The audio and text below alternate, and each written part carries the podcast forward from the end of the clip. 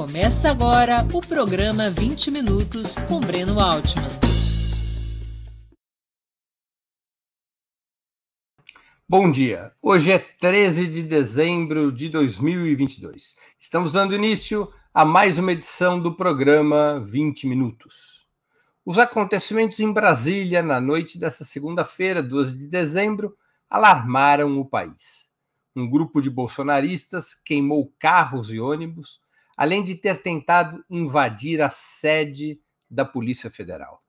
Os ataques tiveram como pretexto uma decisão do presidente do Tribunal Superior Eleitoral, ministro Alexandre de Moraes, determinando a prisão temporária de um militante indígena de extrema direita por ameaça de agressão contra o presidente eleito Luiz Inácio Lula da Silva. O suspeito está detido na carceragem da PF. Policiais federais e a PM de Brasília reprimiram o protesto com bombas de gás lacrimogênio e balas de borracha. Bolsonaristas responderam com pedras. Os atos extremistas, transmitidos por seguidores do presidente cessante através de redes sociais, intensificaram o debate sobre a natureza do bolsonarismo e como enfrentá-lo. Considerado uma variável fascista ou neofascista por muitos estudiosos, é inegável que o bolsonarismo despontou como principal fenômeno político dos últimos anos. Muita energia intelectual e política passou a ser dedicada para investigar sua origem e trajetória, compreender suas características, fortalezas e debilidades, formular contraposições e respostas. Um dos principais especialistas no tema é o nosso convidado de hoje, o professor e filósofo Rodrigo Nunes. Graduado em Ciências Jurídicas e Sociais pela Universidade Federal de Pelotas, mestre em Filosofia pela PUC do Rio Grande do Sul e doutor pela Universidade de Londres, atualmente é professor na PUC do Rio de Janeiro escritor e ensaísta, é de sua autoria o livro Do Transe à Vertigem, Ensaios sobre Bolsonarismo e um Mundo em Transição, publicado pela editora Ubu. Bom dia, Rodrigo. Muito obrigado por aceitar nosso convite. Uma honra ter sua presença. Bom dia, Breno. Muito obrigado pelo convite. É um prazer estar aqui com vocês. Antes de iniciarmos as perguntas, eu queria anunciar que nós iremos presentear hoje dois dos espectadores do 20 Minutos com exemplares devidamente autografados do livro do Transe a Vertigem, do professor Rodrigo Nunes. Eu vou convidar a Natália, produtora do 20 Minutos, para explicar os detalhes da promoção. Bom dia, Natália. Conte para a nossa audiência, por favor, quem poderá ganhar esses brindes e como. Bom dia, Breno. Bom dia, Rodrigo. E bom dia a todo mundo que está assistindo ao Opera Mundi hoje. Bom, hoje nós vamos fazer mais uma vez a dinâmica é, de sortear dois livros entre todo mundo que contribuir com Superchat e Super Sticker durante o programa de hoje. É, quem tiver. É, então, eu vou estar aqui acompanhando todas as contribuições que forem feitas pelo Superchat e Super Sticker no YouTube. E no final do programa, dois vencedores levarão o, o, livro do Rodrigo, do Trans a Vertigem, autografado pelo autor, tá bom? Então, estou aqui acompanhando, faço suas, as suas contribuições e no final a gente volta com o sorteio. Tá bom, obrigado, Natália. Até mais. Pessoal, então é isso. Contribuir com super chat e super sticker para participar do sorteio de dois exemplares do livro Transe a Vertigem do professor Rodrigo Nunes, a quem eu começo agora a entrevistar. Rodrigo, Começando dos acontecimentos desse dia 12 de dezembro, o que, que representam, na sua opinião, esses acontecimentos em Brasília?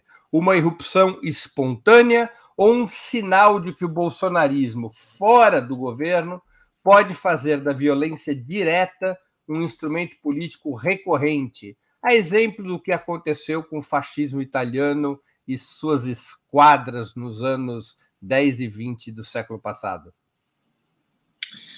Bom, tem, tem várias questões diferentes aí. Eu acho que, em geral, a gente deve olhar isso que aconteceu ontem e tudo que tem acontecido desde as eleições, né, com as, as, os bloqueios de estradas, com os, as manifestações e os acampamentos nas frentes dos quartéis, como sendo ao mesmo tempo o sinal de uma vitória social e de uma derrota política do bolsonarismo.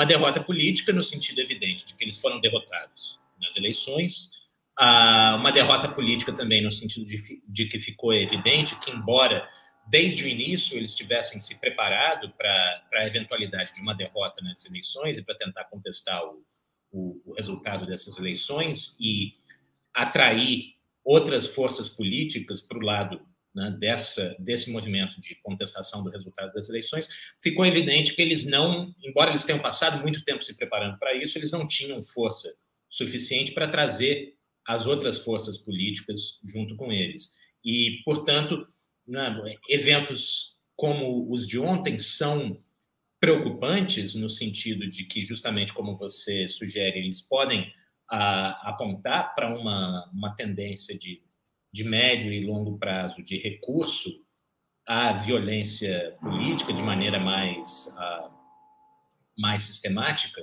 uh, mas, ao mesmo tempo, eles também são sinal de um certo isolamento e, portanto, e, e, e, talvez tendam a reforçar esse isolamento, tendam a, a reforçar o, o, rechaço de outras uh, forças políticas que em algum momento andaram junto com o bolsonarismo, que o bolsonarismo contava que poderiam estar andando junto ainda nesse momento de contestação do resultado das eleições, uh, e, portanto, também uh, um sinal, um sinal já, desde já, de fraqueza política e uma fraqueza política que tende a aumentar no futuro.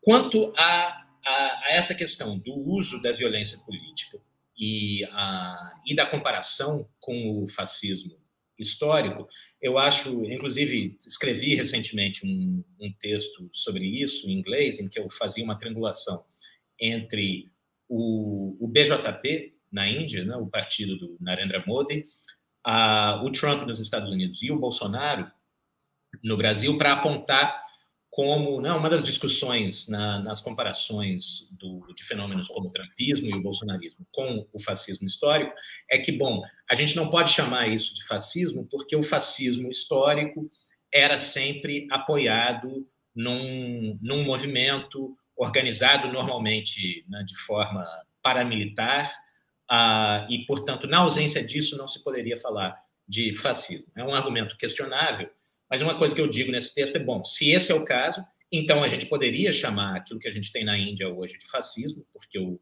BJP é apoiado num movimento chamado RSS, que é exatamente isso, que inclusive é mais antigo que o, o BJP, mas ao mesmo tempo, eu acho que a gente poderia entender que, bom, se a forma como a, a sociedade como um todo se organiza se modificou, não, não seria de se esperar que as formas de organização do fascismo ou do pós-fascismo, para usar o termo do Enzo Traverso, do fascismo tardio, para usar um termo do Alberto Toscano, teriam se modificado também. E o que a gente teria em casos como o do Trump e o, Bolsonaro, na verdade, é uma, uma tendência de uh, desses líderes de terceirizar o trabalho de formação ideológica, uh, de, de agitação e de uh, formação, constituição de uma base social para empreendedores políticos, né, influenciadores do mundo digital, canais de YouTube, uh, etc., como sendo né, a forma própria como o, o fascismo poderia se organizar. Uma espécie de esquadrismo digital. É, é um, esquadrismo, digamos, difuso, um esquadrismo ah, né, de, de enxame, mais do que um esquadrismo na forma clássica né, dos camisas negras ou da SA, do, do Hitler, etc. Ah, e, e, nesse sentido, então, talvez o, o a, a, gente deve se preocupar ao mesmo tempo com. Isso, isso significa isso significa, né? A gente poderia se perguntar, bom, isso significa que na ausência do esquadrismo no sentido clássico, a gente deve se preocupar menos com os riscos de violência política? E isso não é necessariamente o caso, por motivos que a gente aprendeu já desde a guerra contra a dita guerra contra o terror, né? De casos como Al-Qaeda, o Estado Islâmico, uh, etc. Que em primeiro lugar, né? Essas redes mais difusas elas podem se comportar de forma independente quando elas perdem a sua cabeça, e no momento elas estão, em alguma medida, parece, funcionando sem cabeça, pelo menos né, o, o, parece que o, o, embora seja evidente que o Bolsonaro esteja em contato com, com pessoas que estão participando desses atos, etc., mas parece que o, aquela estrutura, a, né, aquela a, o, a piramidal orientação, a direção a, que provinha do gabinete do ódio está temporariamente desativada e as partes estão funcionando. Ou transferida para o Catar, né? Ou transferida para o Catar, está tudo funcionando a partir de um pendrive agora. Ah, mas ah, essas partes estão funcionando de maneira ah, relativamente autônoma e, e, produzindo resultados como o resultado que a gente viu ontem e né, como a gente viu ah, em, nas estradas do interior do Mato Grosso ah, recentemente, enfim, tem visto em, em diferentes atos em todo o país. E, além disso, você tem sempre o risco daquilo que se convencionou chamar, justamente no contexto da, da chamada guerra contra o terror, de terror estocástico. Né? Quer dizer, você tem um ambiente, no caso, no nosso caso, sobretudo um ambiente digital, em que as pessoas estão constantemente mobilizadas, estão sendo, né, estão sendo submetidas a uma agitação constante, a essa sensação de que, bom, tem uma guerra iminente, eles vão tomar o nosso país de nós, é tudo uma grande armação para nos derrotar. E você acaba produzindo em alguns indivíduos o desejo de tomar uma atitude contra, contra isso. E isso é um risco particularmente grande dizer, o, o bolsonarismo o bolsonarismo não organizaria a violência, mas ele estimularia um ambiente no qual a violência surge quase como um fenômeno espontâneo. Exato, exato. Onde qualquer gatilho, de repente, pode, né? Você tem um caldo de cultura que produz essa, essa, essa predisposição à violência, e aí, de repente, qualquer gatilho pode disparar isso. É o que a gente viu recentemente no caso do, do brasileiro que tentou assassinar a, a Cristina Kirchner, uh, foi mais ou menos isso, né? Uma pessoa que está dentro desse caldo de cultura que de repente um dia, no meio de tanta campanha contra contra a Kirchner, ele decide, bom, eu vou lá e vou tentar tomar uma providência eu mesmo. Rodrigo, deixa eu fazer um, mudar um pouquinho de tema dentro do mesmo assunto. O fascismo e o nazismo tiveram como base social, ao menos em seu período pré-governo, segundo diversos historiadores, o que a literatura marxista chama de lumpenproletariado, no qual se destacavam os soldados desmobilizados da Primeira Guerra Mundial em uma sociedade afundada na pobreza e na marginalidade, uma economia em frangalhos, como era o caso da Alemanha e também o da Itália, apesar da Itália estar do lado vitorioso da guerra. Diversas pesquisas mostram que o bolsonarismo, ao contrário, tem sua fortaleza principal nas camadas médias escolarizadas. O que, que levou esses setores sociais, normalmente afeitos a soluções políticas mais centristas, a abraçarem uma corrente de extrema-direita? Hum.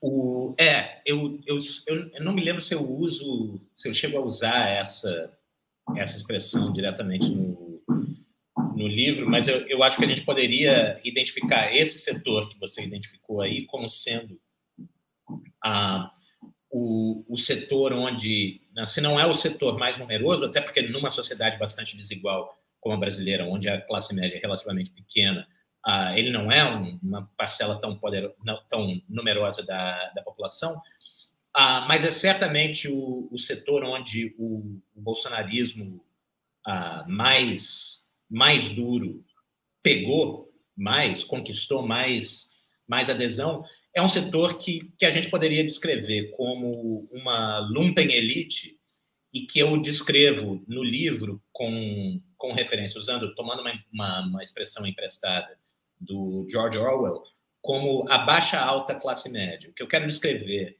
ah, com esse termo, baixa alta classe média, é basicamente o seguinte: a gente tem aí um setor que tem um padrão de consumo de classe média e, às vezes, uma origem de classe da classe média ou até mesmo da, da, da classe alta uh, tradicional, mas que não possui o, as mesmas, não possui as seguranças que hoje são dadas, ou que poderiam lhe ser dadas, né, por, uh, pela, pela posse, pela propriedade de ativos financeiros, que hoje em dia, muito mais que a renda do salário, são aquilo que garante um, um padrão de vida de, de classe média, né, numa economia altamente financiarizada. Uh, eles não possuem o mesmo capital cultural da elite, então são pessoas que têm curso universitário, por exemplo, mas fizeram esse curso numa universidade privada, que não era uma universidade muito boa, ou fizeram numa federal, mas sem muito brilho uh, acadêmico, eles têm uma formação meio, meio fraca, portanto, né, não tem tanto, tanto destaque uh, profissional, e não possuem o, o capital social da, da elite, quer dizer, as redes de contatos que também assegurariam a eles uma maior segurança. Essa relativa insegurança ah, faz com que esse setor seja constantemente assombrado pelo medo da mobilidade social negativa, ou seja, pelo medo de cair.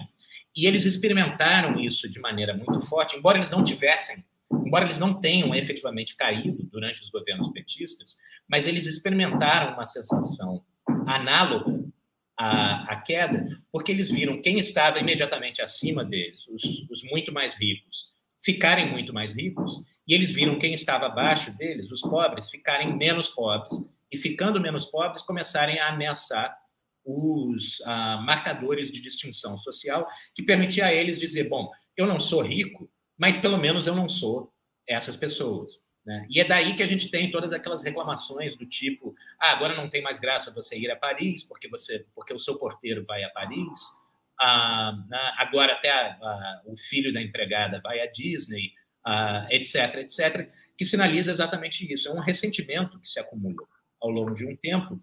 E o, o bolsonarismo oferece a essas pessoas a possibilidade de articular esse, esse ressentimento, esse medo de perder o seu lugar na, na sociedade, o seu ódio de classe, o, o racismo que frequentemente está misturado com o ódio de classe no, no Brasil, de maneira legítima, porque o, a, a narrativa que o bolsonarismo oferece é que, olha, você não é uma pessoa, você não está errado por ser contra tudo isso. Na verdade, você está se colocando contra um projeto totalitário que funciona oferecendo né, melhorias de vida para as pessoas mais pobres ou oferecendo privilégios, entre aspas, entre aspas para grupos historicamente uh, marginalizados, né, os negros, a população LGBTQIA, uh, os indígenas, etc., uh, oferecendo privilégios às suas custas e oferecendo privilégios para comprar esses grupos para construir a base de um grande projeto totalitário como a Venezuela. Então, ao se colocar contra esses grupos, na verdade, você está se colocando do lado do bem. E é uma, é uma, é uma maneira, o, o, a extrema-direita em geral, e aqui no Brasil o bolsonarismo, ah, costuma ser muito eficiente.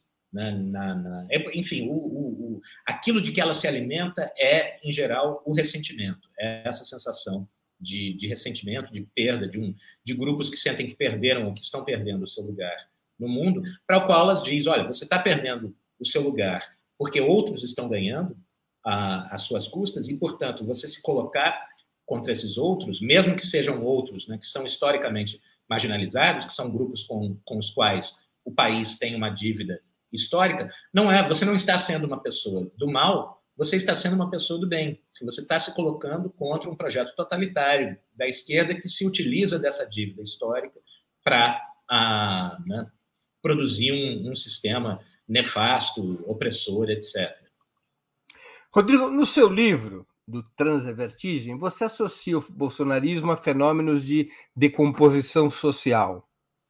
Voltando à comparação com o fascismo, o pós-guerra, nos anos 20 do século passado, claramente compunha um cenário de destruição na Alemanha e na Itália. Eram economias, como a gente já conversou aqui, arrasadas pela guerra. Mas o Brasil, antes de 2015, tinha vivido um ciclo decenal entre 2004 e 2014 com razoável crescimento econômico, diminuição sensível da pobreza, eliminação da fome pela contabilidade das Nações Unidas e até pleno emprego ali entre 2013 e 2014. Qual que seria a origem e o contorno da decomposição social a qual você se refere? Hum. O, é, a gente poderia dizer que o, se o, o, fascismo histórico se alimenta das ruínas da Primeira Guerra Mundial, o, o pós-fascismo, o fascismo tardio, ou né, como quer que nós queiramos chamar essa ascensão da extrema-direita na última década, se alimenta daquilo que a gente pode chamar, parafraseando o título do livro da, da Wendy Brown, de ruínas do neoliberalismo. Né? Quer dizer, ele se alimenta de, de ruínas, das ruínas, digamos, uh, sociais e morais, para usar um termo amplo, talvez para usar um termo ainda mais amplo, a gente poderia dizer, espirituais, uh, de quatro décadas de, de neoliberalismo, um, que chegam a um limite uh, e chegam a um, enfim, que encontram né, um, um, um momento de bifurcação que ainda não se resolveu na crise financeira de 2008. A crise financeira de 2008 ela abre uma crise uh, material do, do, sistema neoliberal. Né? Não existem mais bases materiais para ele continuar da maneira como ele uh, existia, ou pelo menos para ele conseguir manter as promessas que asseguravam a ele, as promessas de boa vida que asseguravam a ele uma, alguma legitimidade política. Então, abre-se uma crise de legitimidade do neoliberalismo, que ao mesmo tempo não é substituída ah, por nada. Né? Não, não apareceu qualquer coisa para ocupar esse, esse espaço que entrou em crise de o espaço desse sistema que entrou em crise de, de, ou desse arranjo mundial que entrou em crise de legitimidade e ao mesmo tempo o, a, a, Margaret Thatcher dizia com todas as letras, na década de 80, a, que o, o, a economia. Né, tem uma entrevista famosa em que ela diz: a economia é um instrumento, o objetivo é transformar a alma das pessoas. O objetivo é a alma. A gente quer mudar, o, ou seja, né, o que, significa a, a alma? A gente quer mudar a maneira como as pessoas enxergam o mundo ao seu redor, como elas enxergam as suas relações umas com as outras, como elas enxergam a elas mesmas. Né? A gente quer criar um mundo em que todo mundo se entenda como uma, uma empresa, como uma unidade empresarial, como um empreendedor de si mesmo, para tomar a expressão a, famosa do, do, Michel Foucault. e a gente vive né, a ruína, isso que eu acabei de chamar de ruína moral, de ruína espiritual é o resultado de quatro décadas de uh, reformas, de políticas uh, econômicas e sociais que visavam exatamente produzir isso. Então, a gente tem uma situação paradoxal em que as pessoas sentem que não dá mais para continuar como, como a gente viveu nas últimas quatro décadas, mas, ao mesmo tempo, elas não conseguem imaginar qualquer coisa de diferente, porque né, a, a, alma das pessoas foi uh, reformatada por essas quatro décadas. Bom, essa crise mundial, ela se expressa, ela começa a se expressar tardiamente no Brasil, justamente nesse período de 2014 e 2015. E isso, o, o, o, justamente na, na esteira de um período né, que, que você ah, descreveu, de alargamento dos horizontes. Né, um período em que, por uma por uma das poucas vezes na nossa história, o Brasil viveu, a população brasileira viveu uma década em que as expectativas só melhoravam. Né? Parecia que o futuro finalmente tinha chegado. Finalmente tinha chegado, aquela famosa capa da, da The Economist. Né? Inclusive, não éramos só nós que estávamos vivendo essa ilusão, o mundo inteiro olhava para a gente naquele momento e achava que era isso. E quando esses esses horizontes se achatam de maneira muito rápida e, e muito extrema, com, com, a crise que se abre ali em, em 2014, aquele ressentimento que vinha se acumulando ao longo do, do, de todo o período dos governos petistas, né, que eu descrevia como ressentimento da, dessa lumpen elite ou da, da, da baixa alta classe média, se combina com um ressentimento que se produz muito rapidamente ali por esse achatamento de, de horizontes e que se combina naquele que aí é né, aí a gente está falando inclusive de pessoas que foram que estiveram entre aquelas que foram comparativamente as maiores ah, beneficiadas por esse por esse período de, de, expansão econômica, né? a chamada aquilo que se chamou na época de a nova classe média ou os batalhadores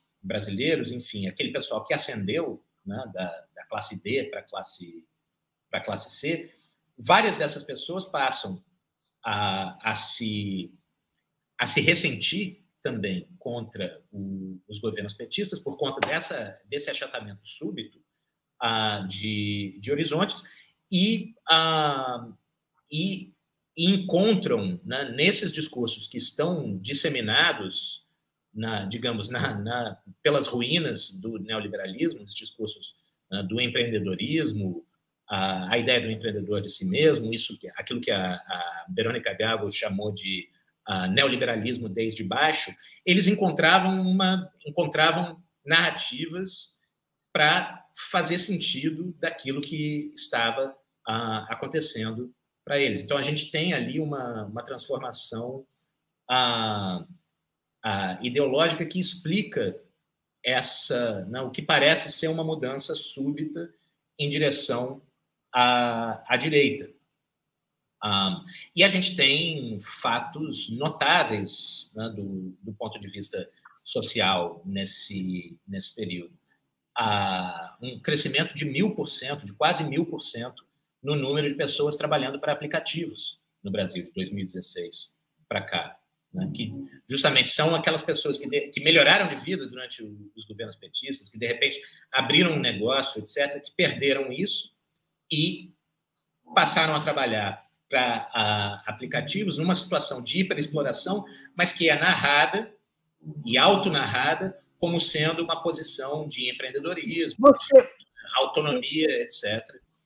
O, o, psicanalista e filósofo William Reich, quando ele escreve Psicologia de Massas do Fascismo, ele identifica na sociedade alemã a pulsão da morte, ou seja, um sentimento de destruição de um setor social que queria destruir aquela sociedade que os havia arruinado.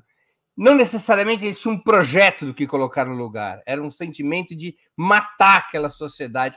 Esse tipo de sentimento, essa pulsão da morte, passou a existir no Brasil como um componente do bolsonarismo? Olha, eu, eu me pergunto bastante sobre isso. E, e eu acho um, que talvez. Eu, enfim, uma, uma das coisas que eu defendo no livro é que a gente deve entender o bolsonarismo de maneira uh, perspectiva, né, ou perspectivista. Quer dizer, o bolsonarismo é diferentes coisas para diferentes pessoas. Pra, né, o, o, bolsonarismo ele é diferentes coisas visto de dentro. Ele aparece como um fenômeno diferente, uh, conforme a posição desde a qual o, o próprio bolsonarista o olha, e, portanto, a, a gente deve ser cuidadoso em fazer qualquer generalização do tipo bolsonarismo é isso ou aquilo. Ah, que não é, não, é, ah, não é o que está na sua pergunta, que você perguntou justamente. É um dos elementos, é um elemento aí, aí dentro, e eu acho que pode ser, e curiosamente, eu acho que pode ser, talvez, muito mais. Eu, eu, eu sinceramente, eu, eu sou da opinião que, bom, certamente o Bolsonaro e a família Bolsonaro, eu acho que a gente ah, concede demais a eles, a gente é generoso demais para com eles, tratando-os como figuras ideológicas, como ideólogos. Eles não são ideólogos, o que não significa que eles não acreditem nas coisas que eles que eles dizem acreditar, mas eles acreditam, sobretudo, em se dar bem. Eles são oportunistas. E, sinceramente, eu não tenho uma, uma impressão muito diferente das, da, das nossas Forças Armadas também. Eu tenho a impressão que, de, se, se você perguntar para 10 generais. O que eles gostam mesmo é de mel no pote.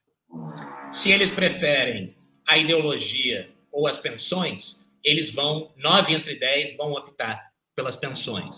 Ah, então, esses, esses setores, na verdade, o que. Né, eu dizia, eu estava dando uma, uma entrevista ontem para a revista Rosa, e eu dizia, de meio de, de, de brincadeira, que o, se existiu na história um, um, um, um regime fascista que poderia ter perdurado no tempo sem se autodestruir, seria o, o brasileiro, porque a gente teria, né, o, talvez essa pulsão de morte que faça que seja um elemento necessário no, nas diferentes formas de, de fascismo, compensada por uma tendência à estase, a manter tudo como está, que é a do centrão, né? e o centrão que é a origem do, da família Bolsonaro e cuja tendência é né, o, o, o, centrão é o, o parasita que não quer matar o seu hospedeiro. Né? Ele quer que o seu hospedeiro viva para sempre, para que ele possa se alimentar para sempre disso. Ah, mas eu acho que tem, se a gente, eu acho que hoje, talvez, se a gente fosse, tem um, um setor da sociedade brasileira onde a gente talvez possa identificar um certo niilismo,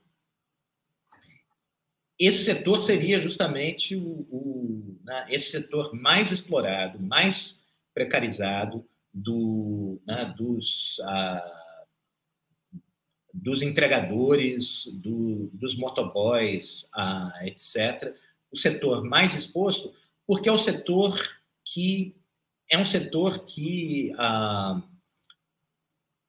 tem, tem, tem expectativas muito baixas, né? tem esperanças muito baixas. E eu descrevo ah, o bolsonarismo no livro justamente como um encontro entre ah, um, uma parte da sociedade brasileira que cansou de esperar pelas processos, da, pelas promessas de moder, da modernização, né, de que um dia nós chegaríamos a ser uma, uma economia moderna, um país moderno, com relações políticas modernas, com relações econômicas e laborais ah, modernas, com igualdade efetiva diante da lei, com responsabilidade institucional para todos, etc., etc.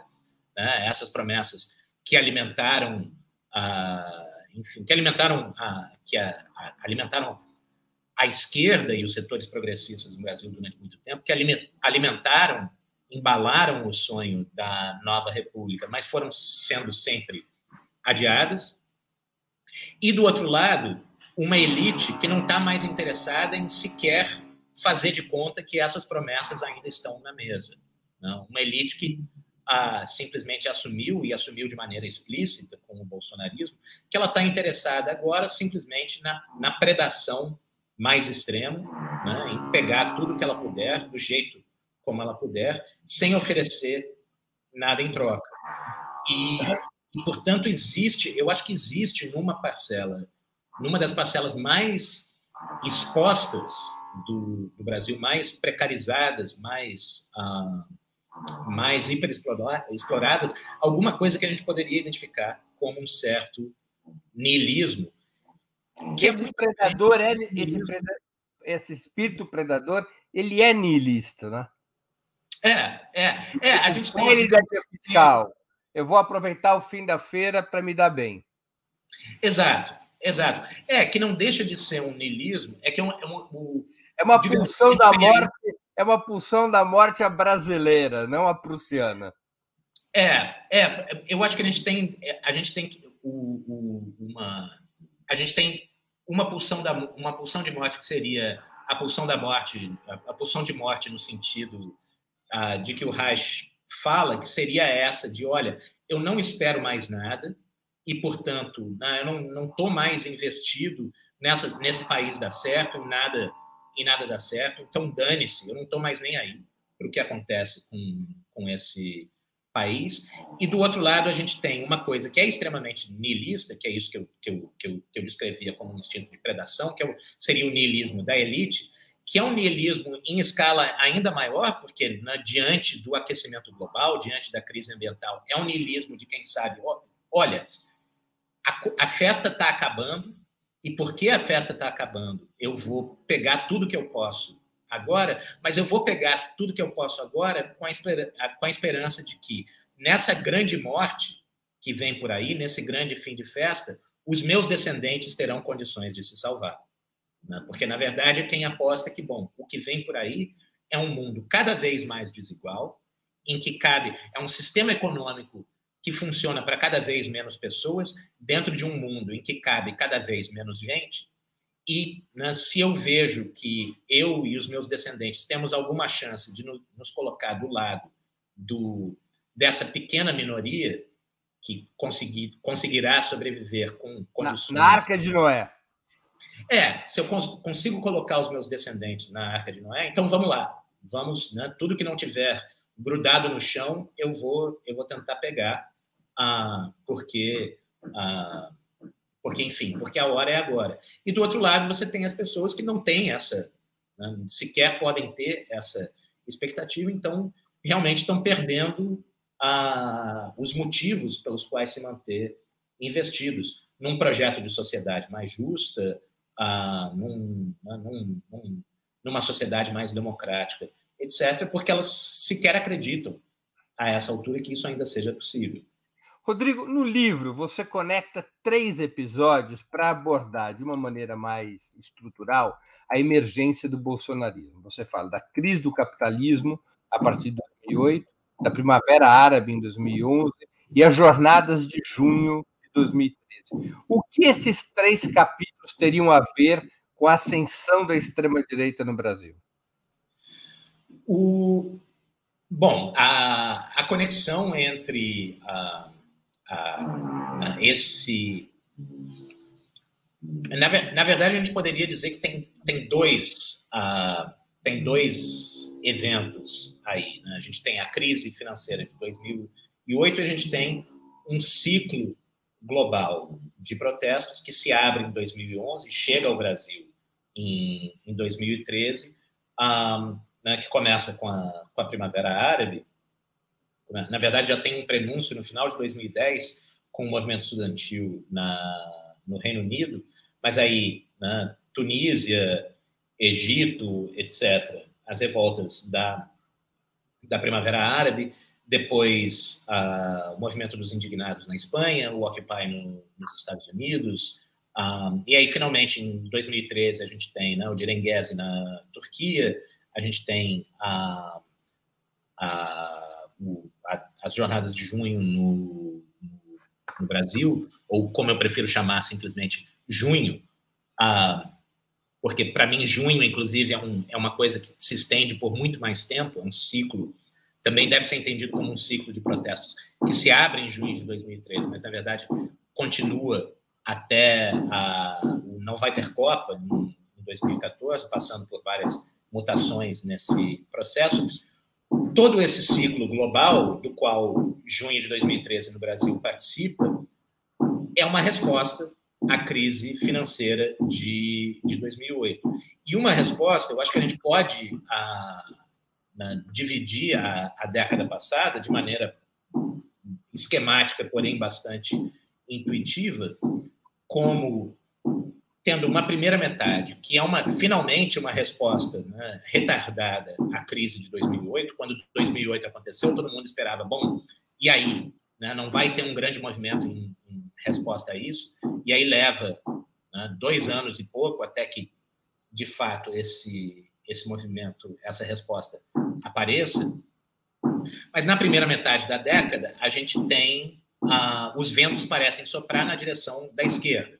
Né? Por mais que fenômenos como Primavera Árabe, Occupy, Indignados e junho de 2013 fossem fenômenos confusos, com, com com pautas ah, difusas, existia ali claramente uma demanda por igualdade econômica, a responsabilidade, responsividade institucional e ah, um, um, reequilíbrio da, da distribuição do poder político. Talvez essa fosse até a maior demanda. Né?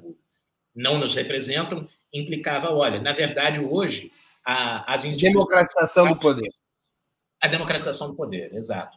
Que uma das coisas que a crise de 2008, a resposta política à crise de 2008 tinha deixado claro é que, bom, seja esquerda ou direita, a maior parte dos governos do, do mundo está no bolso do mercado financeiro e defende esses interesses acima de tudo. Um,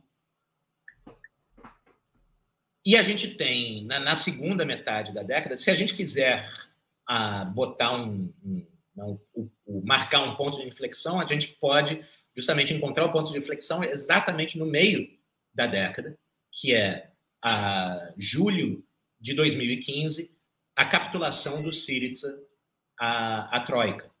Né? Porque é o momento em que fica claro que, olha, mesmo um governo né, que foi eleito para enfrentar o mercado financeiro, um governo que renovou o seu, né, já tinha um mandato para tinha vencido um referendo contra a troika, renovou esse esse mandato para enfrentar o mercado financeiro, levando a questão a referendo e sendo referendado pela população. Sim, é isso. Né, vamos enfrentar a, a troika o, o, o, mercado financeiro e as, as instituições políticas da União Europeia podiam virar para esse governo e dizer: olha, no final das contas, não importa o que a população do país de vocês diga, não importa a soberania a, grega, vocês não vão fazer isso que vocês disseram que, que vão fazer.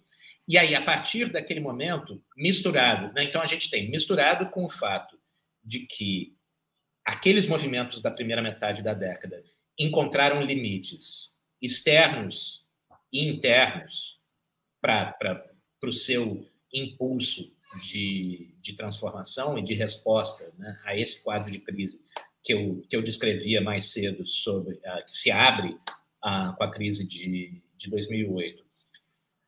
Pelo fato de que, no caso do Syriza, a gente tem um exemplo muito claro de que, bom, na verdade, talvez sequer existam as condições estruturais no mundo para uma, para uma transformação nesse sentido que as pessoas estão ah, demandando. Isso significa que, a partir desse momento, a gente tem um sentimento antissistêmico muito forte, né, que, que, começa a ser gerado lá atrás, em 2008, com a sensação de que né, todo mundo está vendo que quem causou a crise não está sendo responsabilizado pela crise, que o custo da crise está sendo repassado à população que foi prejudicada pela, que já tinha sido prejudicada pela crise e, e assim por diante, esse, sistema, esse sentimento antissistêmico ele fica órfão e quem começa a se apropriar desse sentimento antissistêmico é a extrema-direita.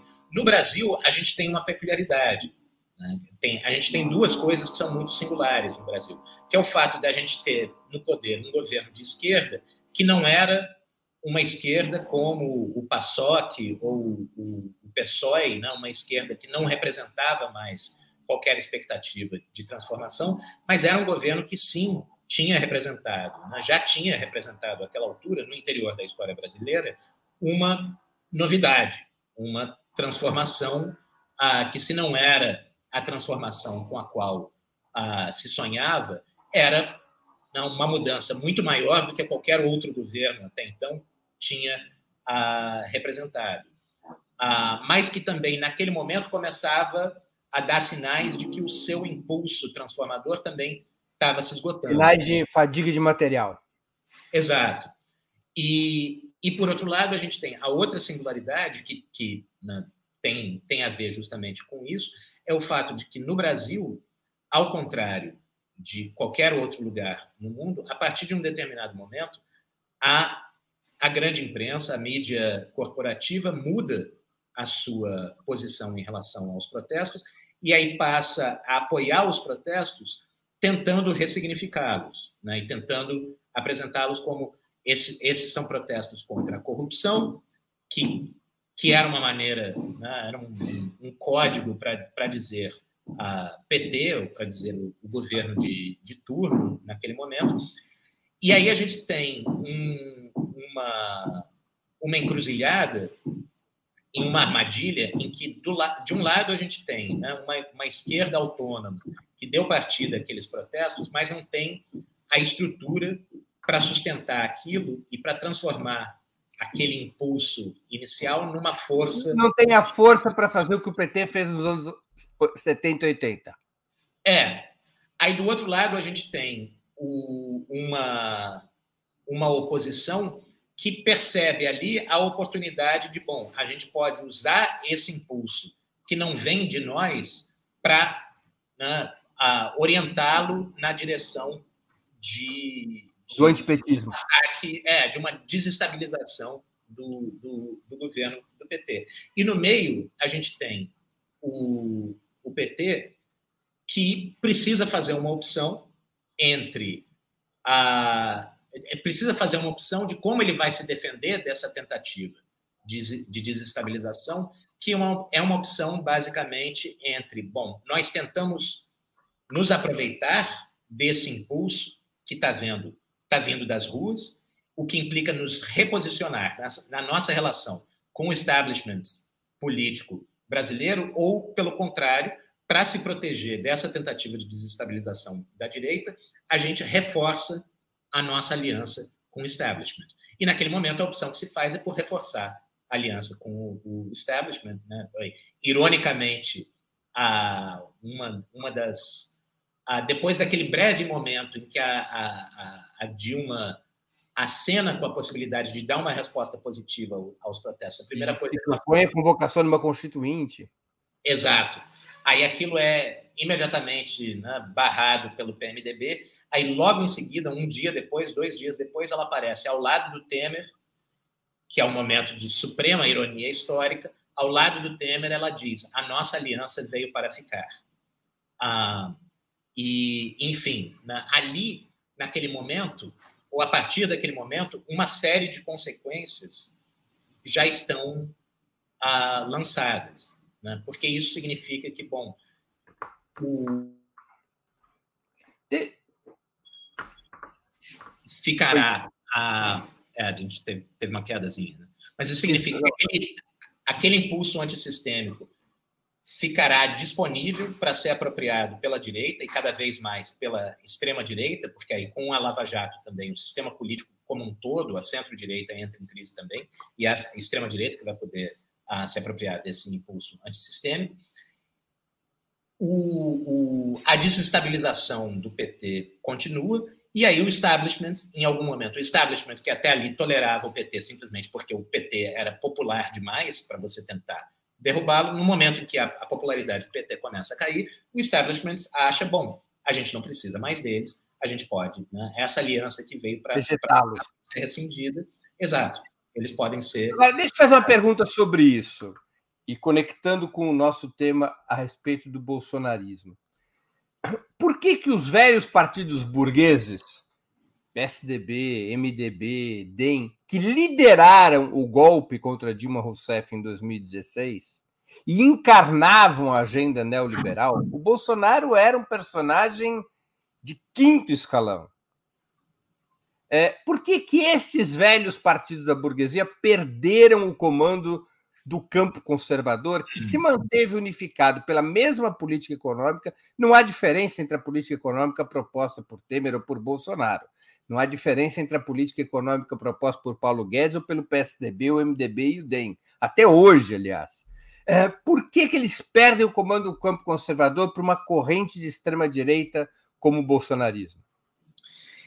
Eu acho que a gente tem aí uh, fatores circunstanciais e, e fatores uh, conjunturais mais amplos, que a essa altura né, é uma, uma conjuntura que já está aí há, há, tempo suficiente para que talvez a gente já possa começar a descrevê-la como estrutural e não mais uh, conjuntural. Os fatores circunstanciais são, bom, o, o o establishment político inteiro é atingido pela Lava Jato. Né? Obviamente, a, a, é, tudo é feito para que a Lava Jato estoure de maneira muito mais forte para cima do PT, mas, na verdade, todo mundo estava envolvido na, na Lava Jato e todo mundo acaba ah, comprometido por aquilo. Né? O PMDB, o PSDB, ah, etc. A grande liderança, quando, certamente, quando o PSDB apoiou o, o impeachment, decidiu embarcar na, na, na, canoa do impeachment, eles fizeram isso com a expectativa de que, bom, a, tudo, to, todas as regras anteriores seguem se aplicando, logo, na, a próxima eleição será disputada entre PT e PSDB e vai dar, finalmente vai dar PSDB. Esperava-se nesse momento que seria, inclusive, que daria Aécio. Né? no momento da. Quando a gente em chega. 14 ainda. Oi? Isso ainda em 14. Não, eu digo em, em 2015, 2016, quando eles decidem embarcar no, no impeachment, ah, eles estão calculando que em 2018 vai dar Aécio. E, e, na, e o Aécio chega em, em 2018 com o risco de sequer se eleger como deputado, né, ou senador, já nem, nem lembro. Deputado. Deputado. Deputado, é, deputado. Ah, o...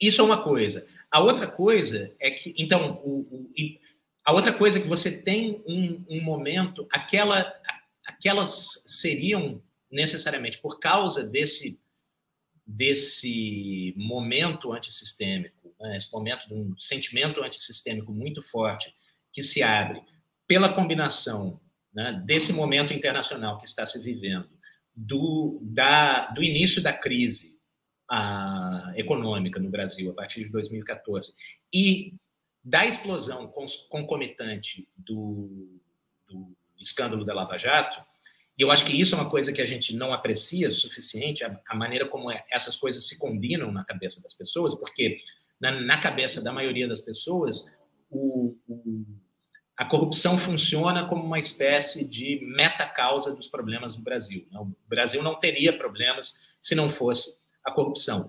Na cabeça de muita gente, o fato de que a crise econômica e o escândalo da Lava Jato explodem ao mesmo tempo tem uma conexão direta. Né? A crise econômica é causada pelo fato de que se reforça, reforça a tese da meta-causa. Exato. Ah, então, né, isso produz uma associação direta que reforça esse sentimento antissistêmico. Ah, a gente está entrando em crise porque todos os nossos, todos, todo o nosso establishment político, todo o mainstream da política brasileira estava envolvido num. É nesse momento que o antipetismo transita dos velhos partidos burgueses para o bolsonarismo. Exatamente, porque a energia de mobilização nesse momento está vindo do. Um, das chamadas novas direitas, está né? Tá vindo do MBL, está vindo do Vem Pra Rua, está vindo do Revoltados Online, e setores que já estão flertando, que já estão alimentados pelo olavismo, que já estão ah, alimentados pelo. que já tem, né, alguns setores que já têm um namoro com os, os militares, que já têm um namoro com né, essas correntes mais antigas, tipo TFP, para quem também setores para quem o Bolsonaro já ah, despontava como uma figura ah, interessante, como uma figura de referência. É um, é um dado que pouca gente parece se lembrar hoje, mas um dos poucos políticos profissionais que frequentava as manifestações sem ser hostilizado por ninguém era o Bolsonaro, naquelas né? manifestações pró-impeachment. Os filhos dele mais do que ele. É, é, porque mesmo né, o Aécio, mesmo alguns dos, dos próceres do PSDB, do, do PMDB, eles às vezes eram xingados de corruptos, etc. Os únicos que circulavam numa boa eram, já nesse momento, os Bolsonaros.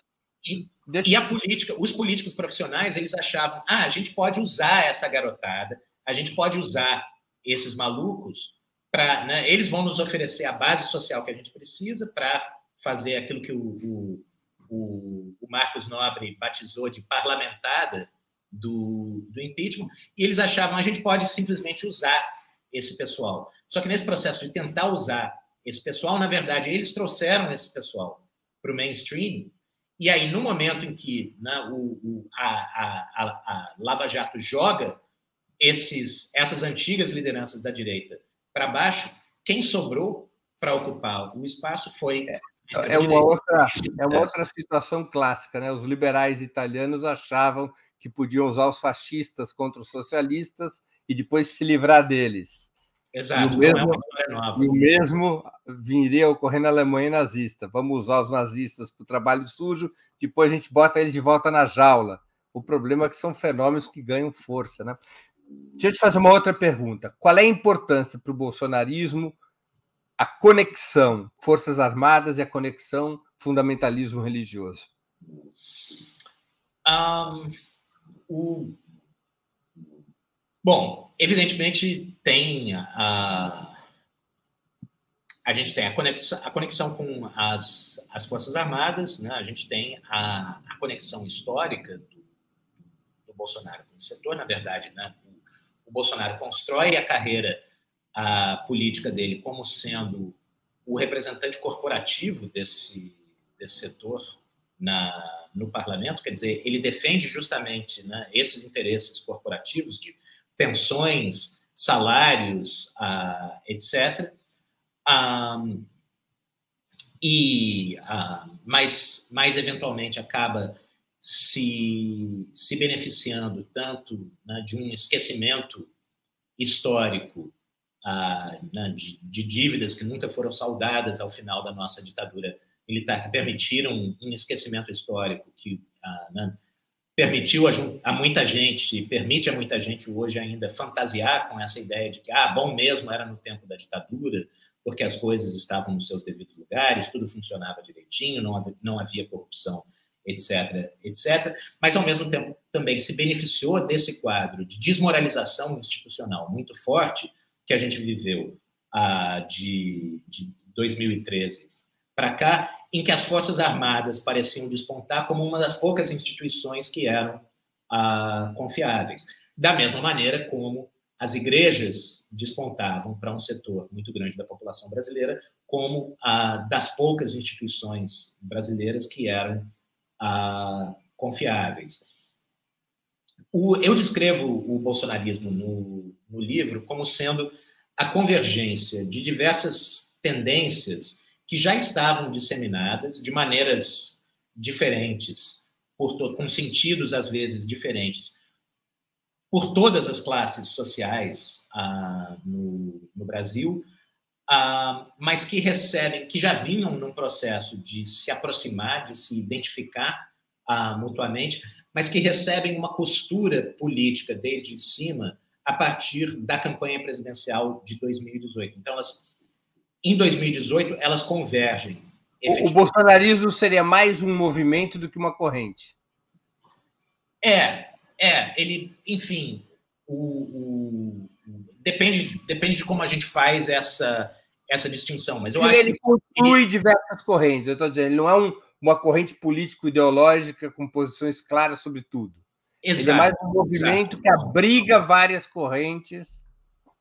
E que recebe uma, uma coesão, uma identidade e uma direção política comuns em 2018 em torno da, da, da, campanha do Bolsonaro. É por isso, inclusive, é por motivos, eu, eu, digo no livro, é por motivos completamente contingentes que a gente chama o bolsonarismo de, de, de bolsonarismo. É o fato de que foi ali que o encontro se deu e não por qualquer mérito do Bolsonaro como, como líder, que eu acho que uma das grandes das nossas grandes sortes, na verdade, é que ele é um político muito ruim, ele não deixa de ser um político muito muito fraco, muito incompetente, e, e por isso justamente que que eu digo no, no livro, e era uma coisa né, que outras pessoas já tinham dito, eu apenas duas causas para isso, que a gente pode imaginar que o bolsonarismo vá sobreviver, possa sobreviver sem o Bolsonaro. Deixa eu ah. fazer uma pergunta, uma, uma pergunta Tostines.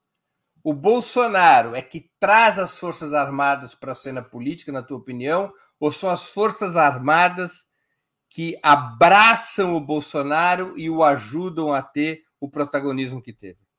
São certamente as duas coisas, né? São, eu acho que tem uma tem uma, um, um movimento de repolitização das forças armadas que não sei se começa, mas certamente se acelera com, com o negócio da, da comissão da verdade. Né? Tem tem um momento ali que eles se sentem ameaçados e eu, eu, eu sempre tendo a, a explicação materialista vulgar ah, que eles se sentem ameaçados menos na sua legitimidade política e mais no risco que a perda de legitimidade política pode implicar para as benesses materiais que eles conseguem, né, que, eles, que, a corporação militar consegue manter, conseguiu manter ao longo desses, desse período todo. Ah, mas, enfim, certamente ali a gente tem um, um processo de repolitização da, das Forças Armadas.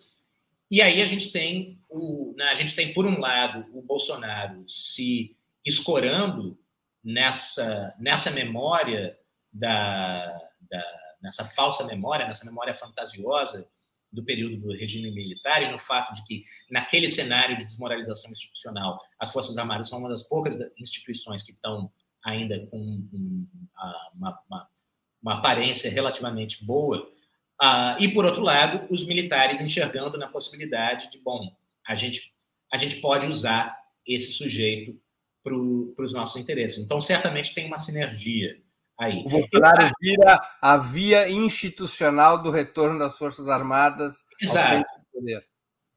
O que está muito longe de, de, de significar que a gente possa resumir, que a gente possa reduzir o fenômeno da ascensão ao Bolsonaro, a, da, da ascensão do Bolsonaro, a, um, a uma trama urdida milimetricamente nos quartéis. Né? Isso me parece absolutamente fantasioso, porque você precisaria supor uma capacidade de, de previsão do, do cenário a, político, de, do movimento de cada, a, a, de cada ator, um cenário altamente caótico, como foi esse que a gente viveu de 2013 para cá, que nenhum ninguém possui né, essa capacidade de, de, planejamento.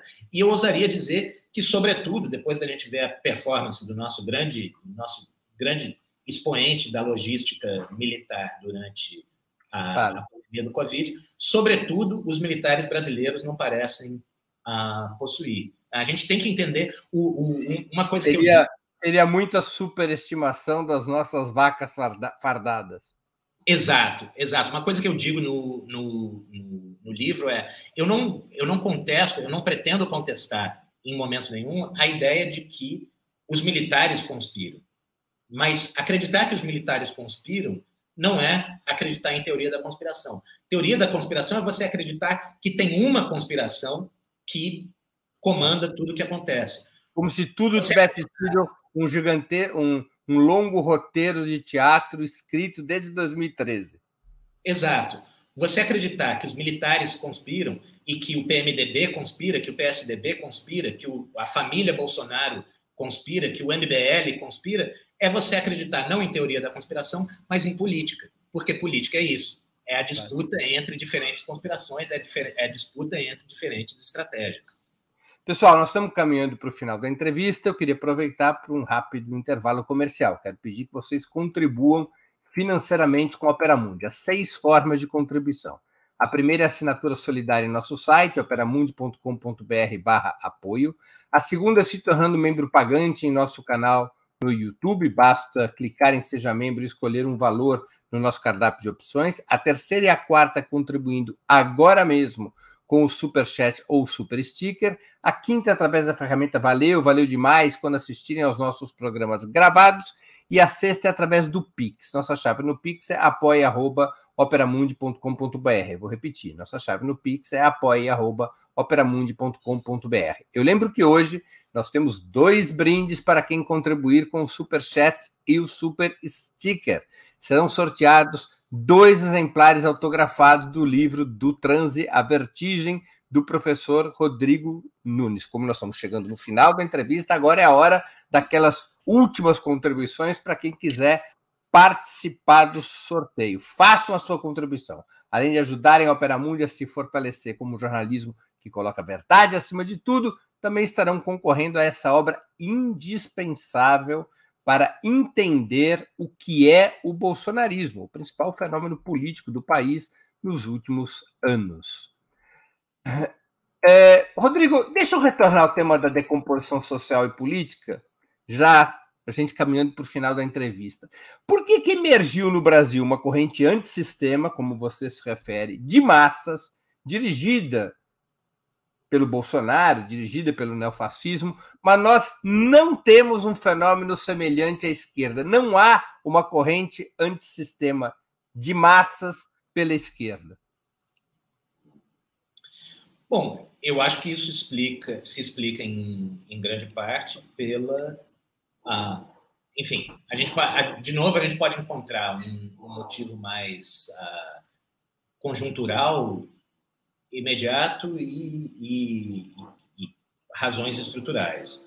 Ah, o motivo conjuntural mais imediato é que justamente é essa singularidade do caso brasileiro que eu falava antes. Né? O, o espaço da esquerda no Brasil já estava ocupado pelo PT, que era um tipo de ocupação diferente da ocupação né, do, desse espaço pelo PSOE na Espanha ou pelo PASOK na Grécia, que eram partidos, ah, né, partidos social-democratas já bastante degradados, digamos, já bastante. Já tinham beijado a cruz.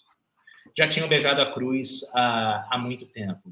Por mais que o PT tenha o, o, uma, uma coisa, né? no, no, no, livro eu, eu, eu, eu, uso algumas vezes uma categoria ah, que me parece uma categoria muito útil para a gente pensar o, as últimas décadas, que é uma categoria da, proposta pela Nancy Fraser, de neoliberalismo progressista. Né? Ela descreve o, o Partido Democrata o Partido Democrata nos Estados Unidos e o, o, o, New Labour, aquilo que se chamou na época de terceira via, ela descreve como neoliberalismo progressista, com que ela quer dizer que, olha, a política econômica é o neoliberalismo com os efeitos que o neoliberalismo tem, né, de aumento da desigualdade, uh, de aumento da precarização, etc., etc. Um, porém, com uma política de reconhecimento progressista, uma política de, política de reconhecimento para grupos historicamente subalternizados, mulheres, negros, LGBTQIA, etc., que é mais progressista, mais, uh, mais justa, inclusive mais meritocrática do que aquela oferecida pela direita neoliberal. E, e, uma coisa que eu acho que é, que é curioso, que, que não, ninguém tem me perguntado até hoje, é uh, onde é que eu encaixaria os governos do PT nessa, nessa descrição. E eu acho que a gente poderia descrever o, os governos petistas no Brasil como o, a, a última e maior expressão do, do neoliberalismo progressista, maior justamente porque um governo neoliberalismo é, é neoliberal uh, progressista na periferia do mundo sempre seria necessariamente muito mais radical do que nos países capitalistas centrais, porque o, o passivo histórico com o qual ele teria que se haver, com o qual uma política de reconhecimento minimamente séria teria que se haver, seria tão maior que ele teria que mexer também na, na distribuição de, de, renda, em alguma medida, ele teria que mexer no combate à pobreza, no combate à, à miséria, e, e teria que dar passos muito maiores do que os passos que esses governos, né, o governo do, do Tony Blair no Reino Unido, o governo do, do Clinton no, nos Estados Unidos precisavam dar. Então, a gente poderia descrever os governos petistas como uh, um exemplo de neoliberalismo progressista, sem que isso retire nada daquilo que uh, eles representaram de novidade positiva na, na história. Talvez porque uh, o neoliberalismo progressista na periferia acaba se tornando algo que tem um certo grau de antagonismo com, própria, com o capitalismo real. Exato, exato. O, se não com o, o, capitalismo real, pelo menos com as elites, né? pelo menos do ponto de, se não do ponto de vista material, pelo menos do ponto de vista simbólico com as elites, que se sentem muito incomodadas justamente com a perda de certos, uh, certos marcadores de distinção social, com a perda de uma situação de privilégios Agora, extremos que é assegurada por uma desigualdade social extrema.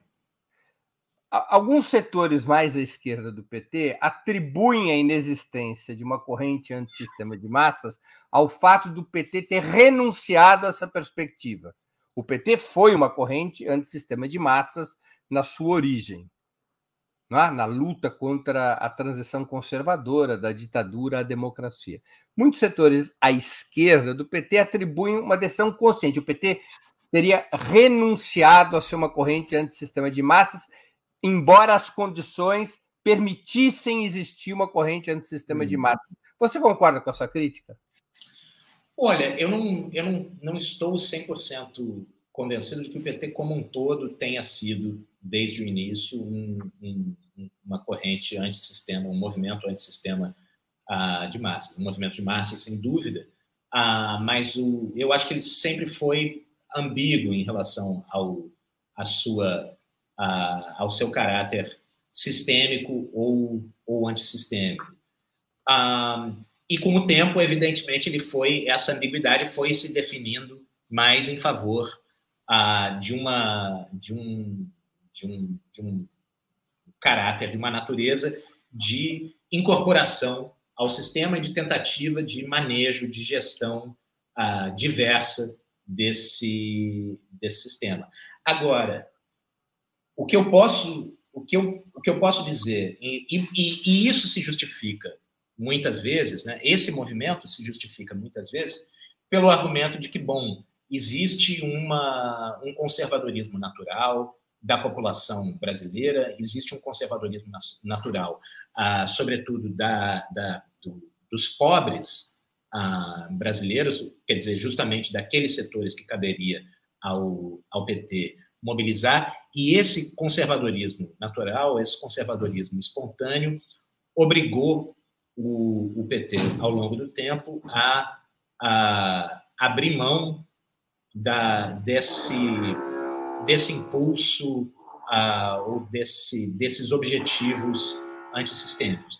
E a minha resposta a isso é a seguinte: se nós vamos, se, se fazer política significa simplesmente dar às pessoas aquilo que elas já acham que querem, aquilo que elas já pensam que, que, que desejam, os interesses que elas já acham que têm, então, sinceramente, abandonemos a política, porque não há nada a, a fazer. Se, se, a gente, se a gente pensa que fazer política é simplesmente a reproduzir aquilo que as pessoas já pensam, é oferecer para as pessoas aquilo que elas já, já estão pensando, bom, o que elas estão pensando me parece que é muito diverso daquilo que a, na, a esquerda o que elas já estão pensando, na sua grande maioria, tende a ser bastante diverso daquilo que a esquerda pretende ou gostaria de fazer. Fazer política é também modificar as, aquilo que as pessoas pensam.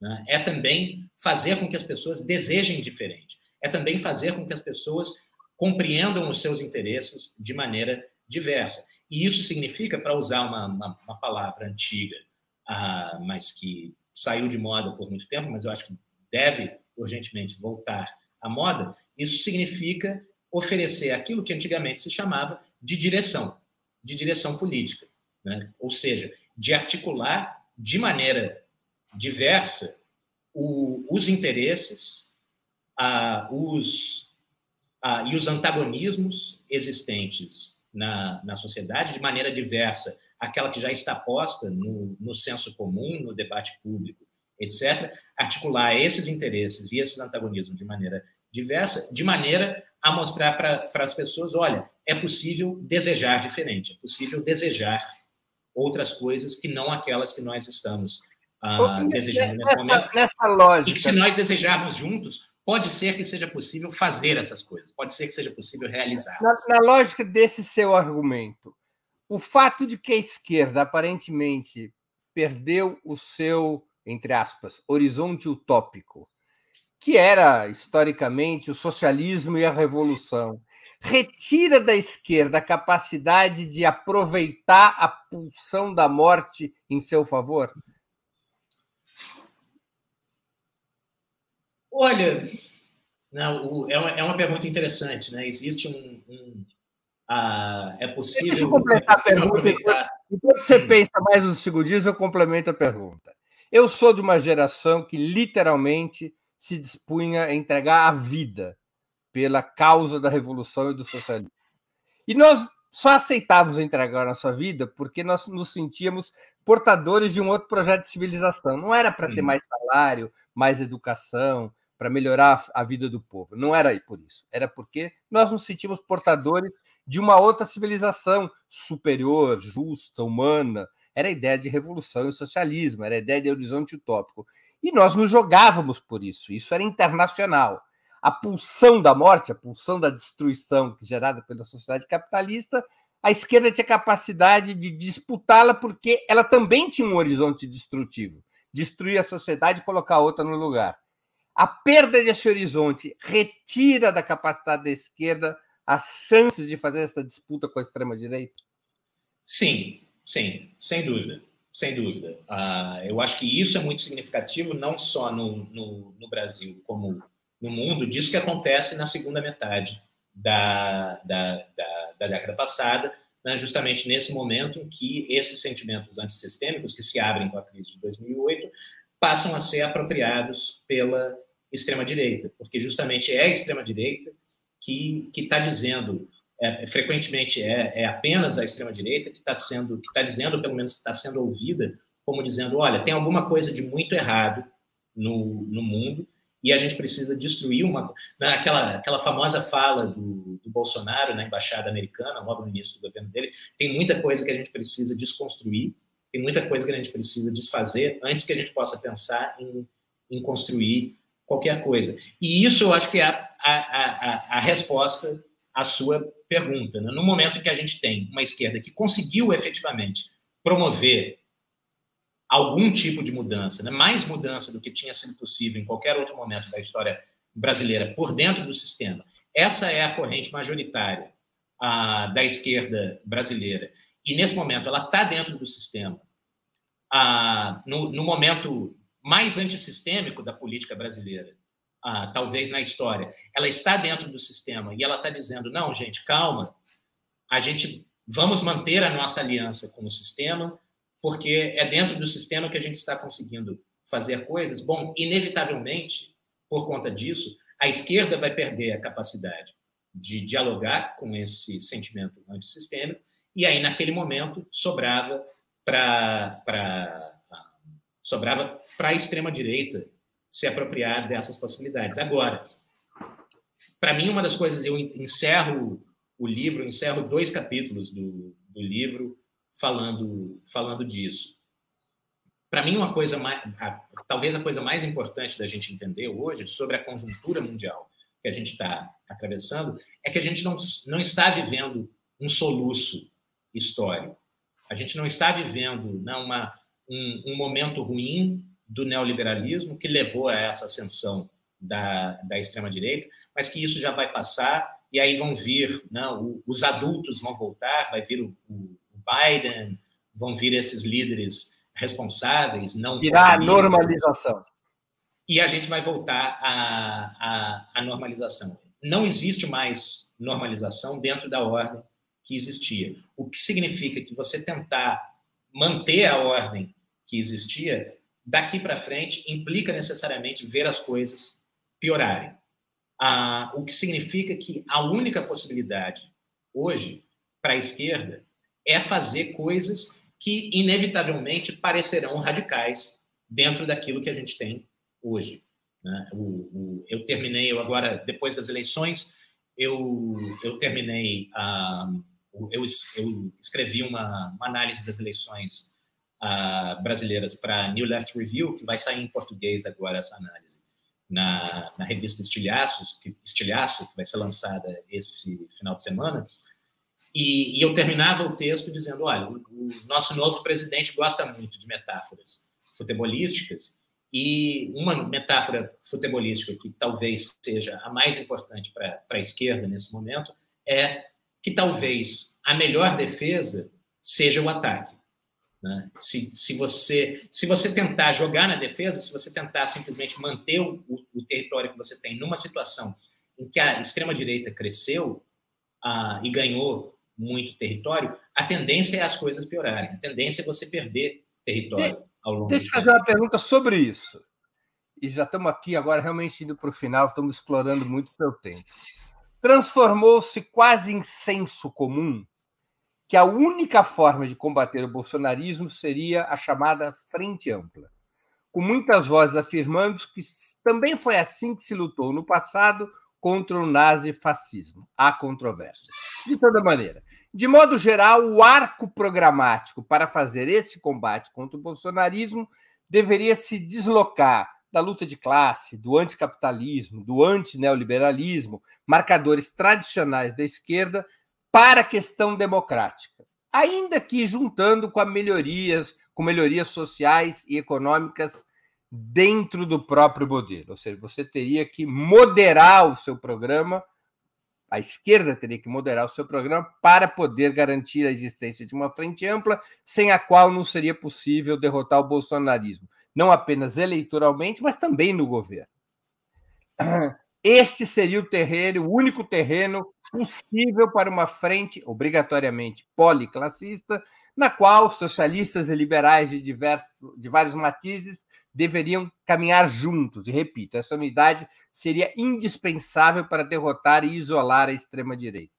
O papel imediato da esquerda para essa tática funcionar, ironicamente, deveria ser o de força restauradora da Sexta República criada pela Constituição de 88, do sistema contra o qual a esquerda antes lutava. Como você avalia essa posição largamente majoritária entre as forças progressivas? Somente a restauração pode derrotar o bolsonarismo?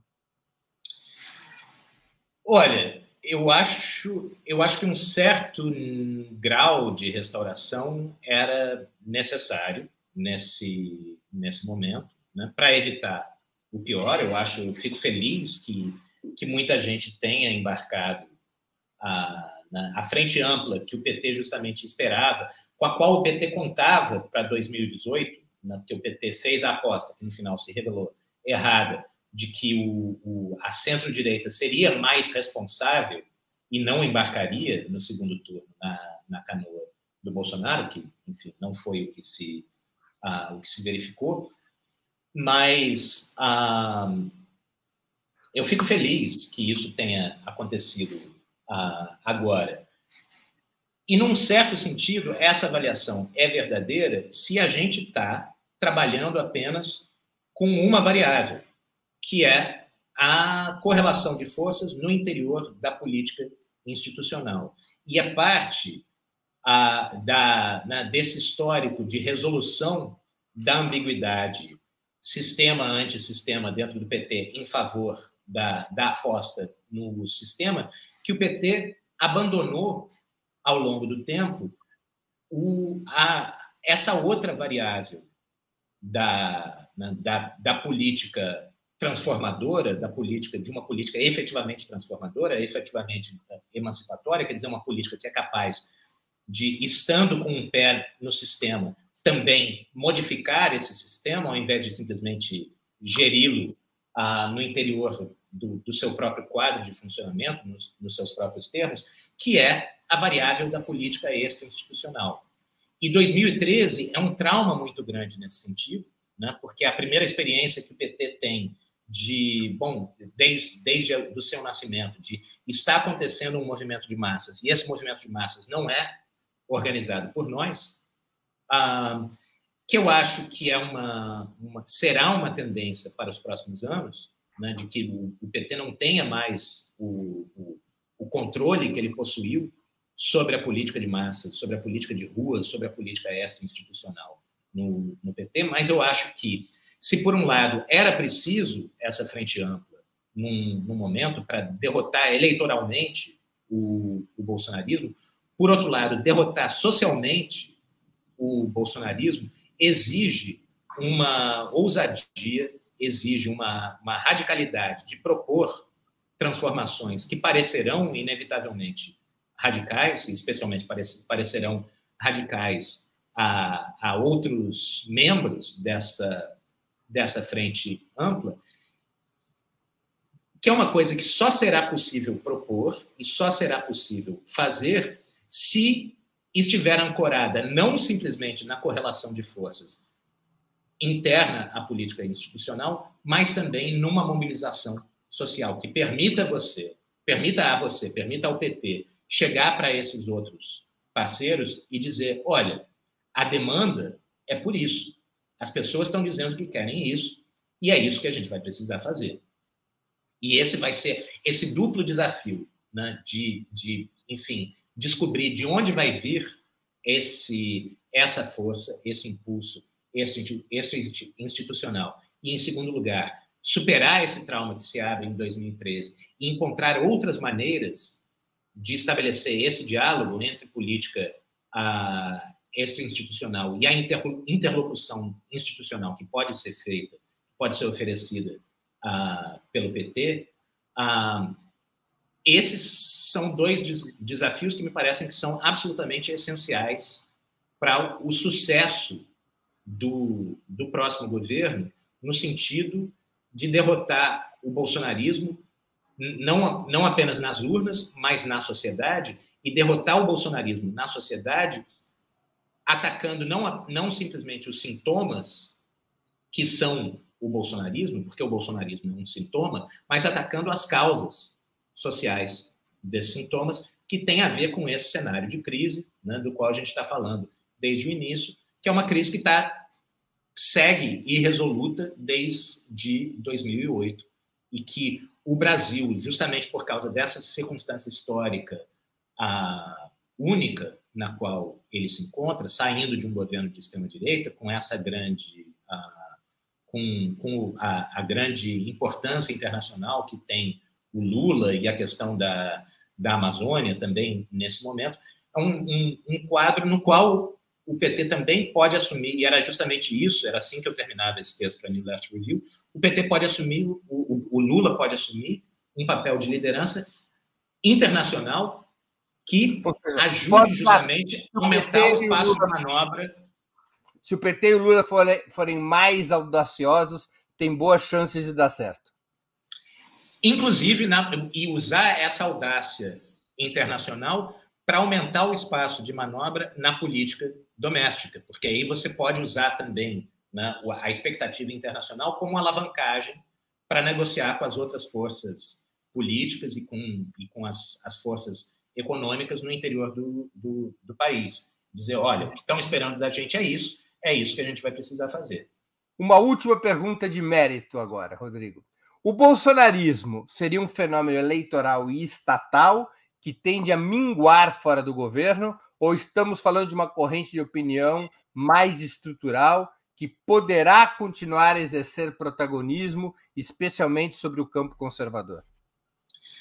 Como força social, ele deve continuar ainda por, por algum tempo, porque as, as condições, né, esse ressentimento que a gente ah, analisou, as condições, digamos, conjunturais que o tornam possível, esse ressentimento, esse cenário de crise, ah, o, os, os anseios que acabam se expressando nele de maneira distorcida, de maneira ah, deslocada no sentido ah, psicanalítico, mas que incluem, por exemplo, inclusive, um anseio ah, em relação à crise ambiental, eu acho que a gente deve entender o próprio negacionismo climático da extrema-direita como sintoma do anseio diante da, da crise ambiental, uma tese que eu, defendo, que eu defendo no, no livro, tudo isso vai continuar aí.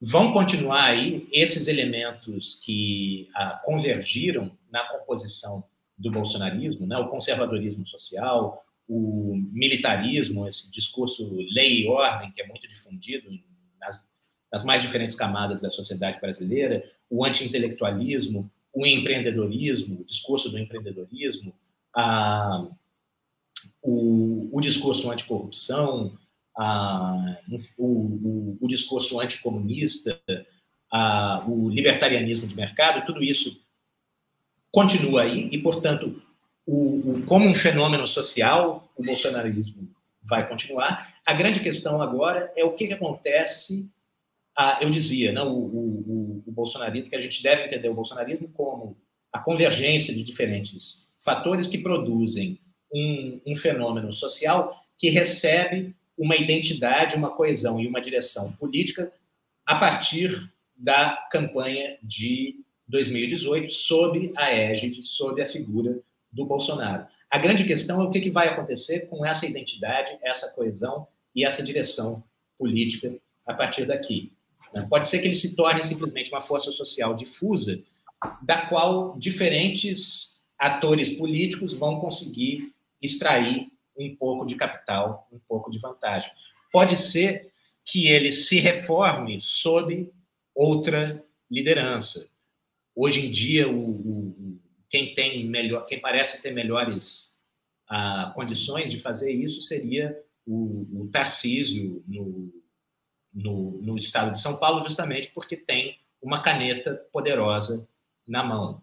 Ah, mas, enfim, talvez falte a ele também esse perfil de agitador que, que no final das contas, era a grande força do, do Bolsonaro e dos filhos dele. Então, eu diria, em, em geral, isso. Né? A gente tem uma, uma força social que vai continuar por um bom tempo e vai continuar até que se ataque as causas ah, que, que a, a mantém, mas um ponto de interrogação em relação ao o, a força política que essa força social vai, vai ser capaz vai ser capaz de expressar e de representar nos próximos anos. Rodrigo, nós estamos agora de verdade chegando ao final da nossa conversa. Eu queria fazer duas perguntas que eu sempre faço aos nossos convidados e convidadas antes das despedidas. A primeira, qual livro você gostaria de sugerir aos nossos espectadores? Não vale sugerir o seu, o seu deixa que eu mesmo sugiro, que é um livro excelente do Transe à Vertigem. Mas qual livro você gostaria de sugerir aos nossos espectadores e qual filme ou série poderia indicar a quem nos acompanha?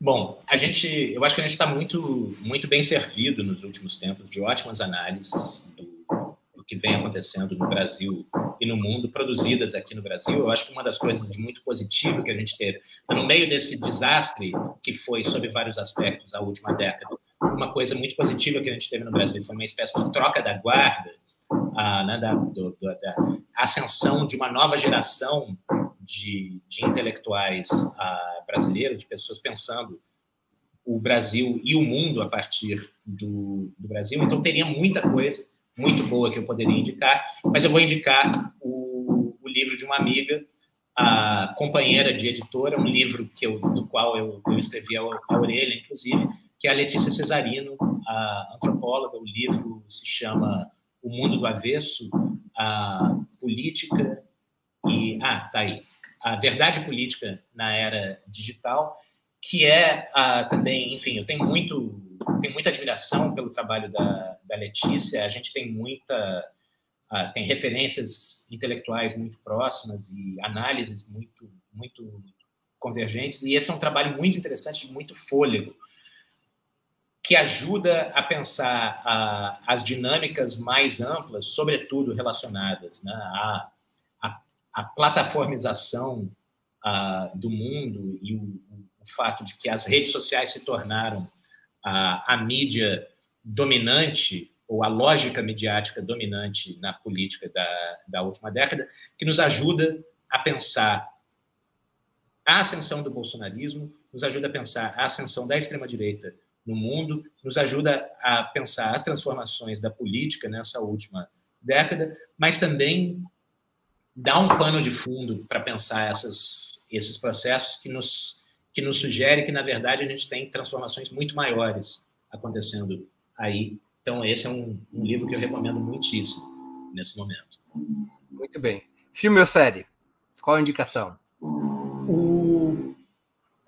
Bom, de filme, eu tenho, eu tenho indicação para as duas. Ah, eu começo com uma série, que é uma série que eu acho que é, ainda não é suficientemente conhecida no Brasil, acabou de, de acabar na, na quarta temporada, agora, que é uma série chamada, uma série americana chamada Atlanta, que eu acho que é uma das coisas mais brilhantes ah, produzidas sobre ah, relações raciais nos Estados Unidos, claro, mas servem para nos, nos servem para pensar as relações raciais no, no Brasil também, e ao mesmo tempo, né, isso é feito com, com muito humor, com muita originalidade narrativa, é uma série que explora um pouco essa tendência de misturar a comentário social com uma espécie de realismo fantástico que a gente vê muito no novo cinema qual, negro que americano. plataforma, Rodrigo?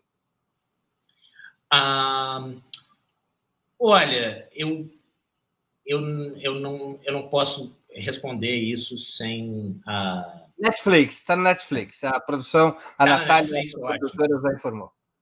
Eu, eu, eu, eu não. Eu, é, é melhor eu não responder isso, porque eu, eu não, não quero produzir provas contra mim. Ah, o filme. E o filme, no momento está todo mundo falando do, desse filme a Argentina 1985, né, sobre que evidentemente, né, eu acho a gente entende muito bem porque que todo mundo no Brasil está gostando muito desse filme, porque ele retrata alguma coisa que faltou a gente fazer no Brasil, que foi justamente né, levar a juízo os responsáveis pela ditadura militar. Mas eu gostaria de uh, recomendar um outro livro, um outro filme, perdão, uh, que saiu, eu acho que entrou no circuito de, de festivais no ano passado, talvez a data de lançamento oficial tenha sido esse ano, que se chama Azor, que eu acho que é um, um retrato. Uh, ele, ele oferece um ângulo muito bom, em que eu acho que é um ângulo que está faltando nas nossas narrativas, tanto documentais quanto ficcionais. Ah, documentais até dá para pensar naquele Cidadão Boyleson, ah, uhum. né, que foi feito há uns, há uns anos atrás. Mas, é, enfim, é basicamente um filme que conta, que fala da ditadura na Argentina, não do ponto de vista da da luta armada, que costuma ser o ponto de vista né, que o, o, cinema ficcional brasileiro adota para falar da, da ditadura, luta armada, tortura, etc., mas do ponto de vista das elites. E eu acho que é um filme muito importante para a gente pensar nesse momento a adesão das elites ao bolsonarismo também. E, e a, justamente essa, essa aposta perigosa que está sempre envolvida, né, que estava envolvida no, no fascismo histórico, né, do qual a gente falou, de como os, os liberais abriram um caminho para o fascismo, depois foram incluídos por ele, e está envolvida nessa ah, nisso que eu nessa formação que eu tenho descrito como capitalismo de capataz, né, que é uma, uma, parece que é uma tendência do, do, do capitalismo contemporâneo, injustamente com vistas a, a assegurar as melhores condições de predação econômica, fazer alianças com as forças de segurança do Estado, mas as forças de segurança do Estado funcionando como agentes políticos e econômicos independentes e não mais simplesmente como né, parte do, do aparato estatal. E esse filme retrata isso muito bem do ponto de vista das elites argentinas durante a, a ditadura, por isso ele me parece um filme tanto cinematograficamente como, ah, enfim, do ponto de vista das discussões que ele pode suscitar, mais interessante que o Argentina de 1985. Muito bem. Antes de encerrarmos, eu queria pedir que a Natália, produtora do 20 Minutos, se junte a nós e anuncie os vencedores da promoção de hoje. Eu finalizo nesse exato momento. Quem contribuiu, quem contribuiu participa do sorteio, quem não contribuiu perdeu a chance nesse momento. Aí vai ter que comprar nas livrarias digitais e físicas. Natália, quem receberá os exemplares do livro do Trans e a Vertigem, do professor Rodrigo Nunes, devidamente autografado? Bom, Breno, é, quero agradecer a todo mundo que contribuiu no programa de hoje.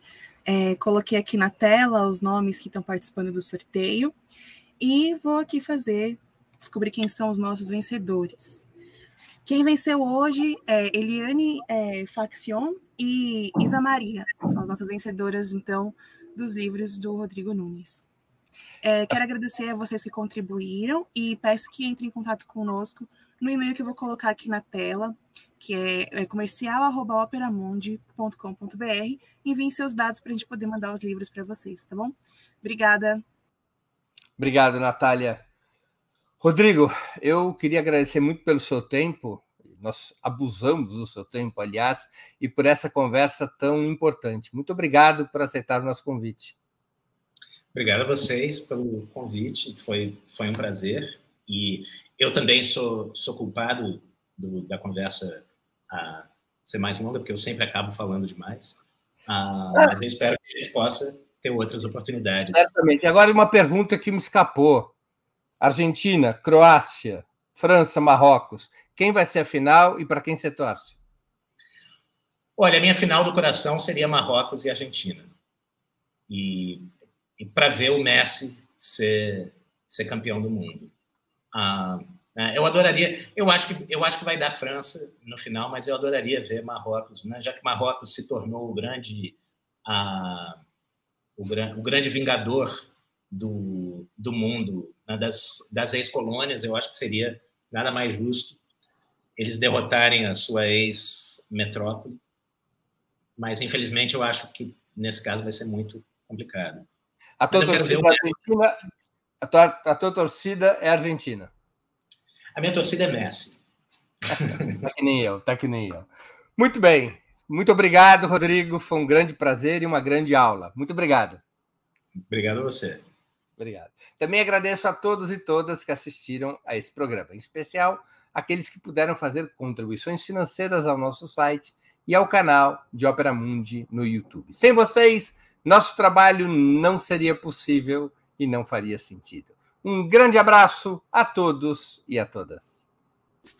Para assistir novamente esse programa e a outras edições dos programas 20 Minutos, se inscreva no canal do Ópera Mundi no YouTube. Curta e compartilhe nossos vídeos. Deixe seus comentários. O jornalismo de Ópera Mundi é mantido com o seu apoio. Faça uma assinatura solidária em www.operamundi.com.br. Com um pequeno valor mensal, você nos ajuda no desenvolvimento de um jornalismo independente e de qualidade. Obrigado pela audiência e até a próxima.